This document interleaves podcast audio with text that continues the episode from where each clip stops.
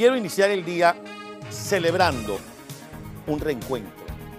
Un reencuentro que no solamente celebramos, sino que además pedimos a Dios y elevamos la vista al cielo para que se repita entre todos los presos políticos y sus respectivos. Y elevamos la vista al cielo por aquellos que no lo alcanzaron, por el capitán Acosta Arevalo, por Franklin Brito,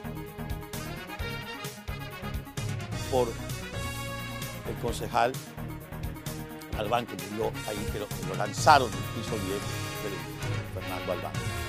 Por todos ellos. Y ustedes dirán, este no sabe lo que va a decir, qué está pensando. Es que es doloroso lo que voy a decir. ¿Y sabe por qué es doloroso? Porque sí. Ayer, revisando las redes sociales, veía esa hermosa foto del buen amigo, que Dios le bendiga, Roberto Marrero, llegando a esta ciudad, abrazando a su esposa, abrazando a su hijo, en un reencuentro que, reitero, nos encantaría ver entre los presos políticos y sus familiares que día a día le piden a Dios que salgan. Pero es menester que haga unas observaciones. Observaciones que vengo haciendo cada vez que les digo a ustedes, vean esa fotografía. Yo quiero leer lo que escribió Roberto. Quiero presentarles a mi familia. Raúl, mi hijo, el centro de mi amor con Rom, mi esposa, a la que hoy le dedico estos versos que escribí. A mi hijo le expresaré mi amor en otro texto.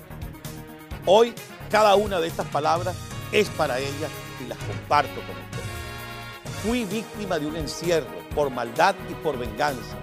Tras los barrotes de hierro me pusieron por revancha. De forma muy indiscreta unas armas me sembraron, mas tengo un arma secreta, por eso no me doblaron. Yo la conocí en el arte, amor entre candilecas, se fue lejos de otra parte dejando mi alma maltrecha.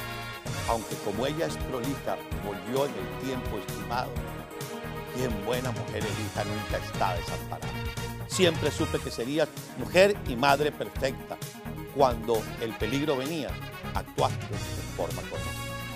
Sé de sobra que estás hecha de fuerte y noble aleación, mujer bien hecha y derecha, amor y. Mire, eso sale del corazón de un hombre que estuvo preso.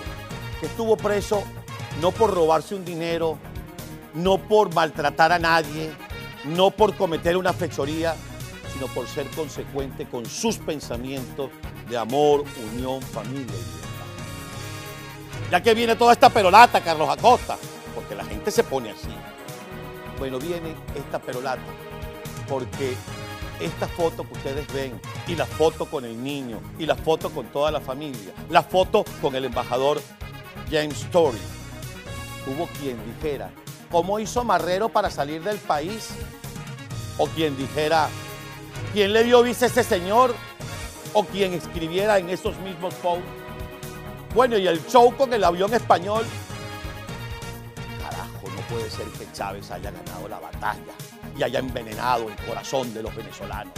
Vamos a celebrar cada preso político que salga, no importa cómo salga, porque quien no ha cometido delito no debe estar preso. Vamos a celebrar cada abrazo en familia, cada reencuentro. Y aquel que tenga mezquindad en su alma, que se inhiba de comentar, que se muera en su odio, que acompañe a Chávez en la quinta paila. Respetemos el dolor ajeno, respetemos a los seres humanos, respetemos el dolor de un niño que no sabía que iba a ver a su padre y cuando lo vio estalló en alegría, como deben estallar en alegría los hijos de todos los presos políticos. Acabemos con la mezquindad y el que tenga, reitero, ese odio en su alma, que se podra en la quinta paila con Hugo Chávez y con toda su parentela. Porque ese es el triunfo de la revolución.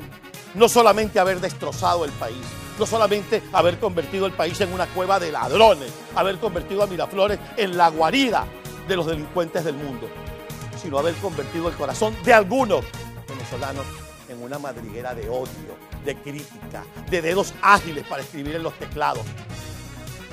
No permitamos que ellos ganen, no la contienda electoral, no el poder, no permitamos que ellos ganen en nuestro corazón, en el corazón de un ser humano venezolano que amaba a su prójimo, que le extendía la mano al extranjero, que recibía migrantes en su país, que aplaudía el reencuentro familiar, que salía cada 31 de diciembre a abrazar a su vecino, así no lo tratara en el resto del año, y le decía, feliz año vecino.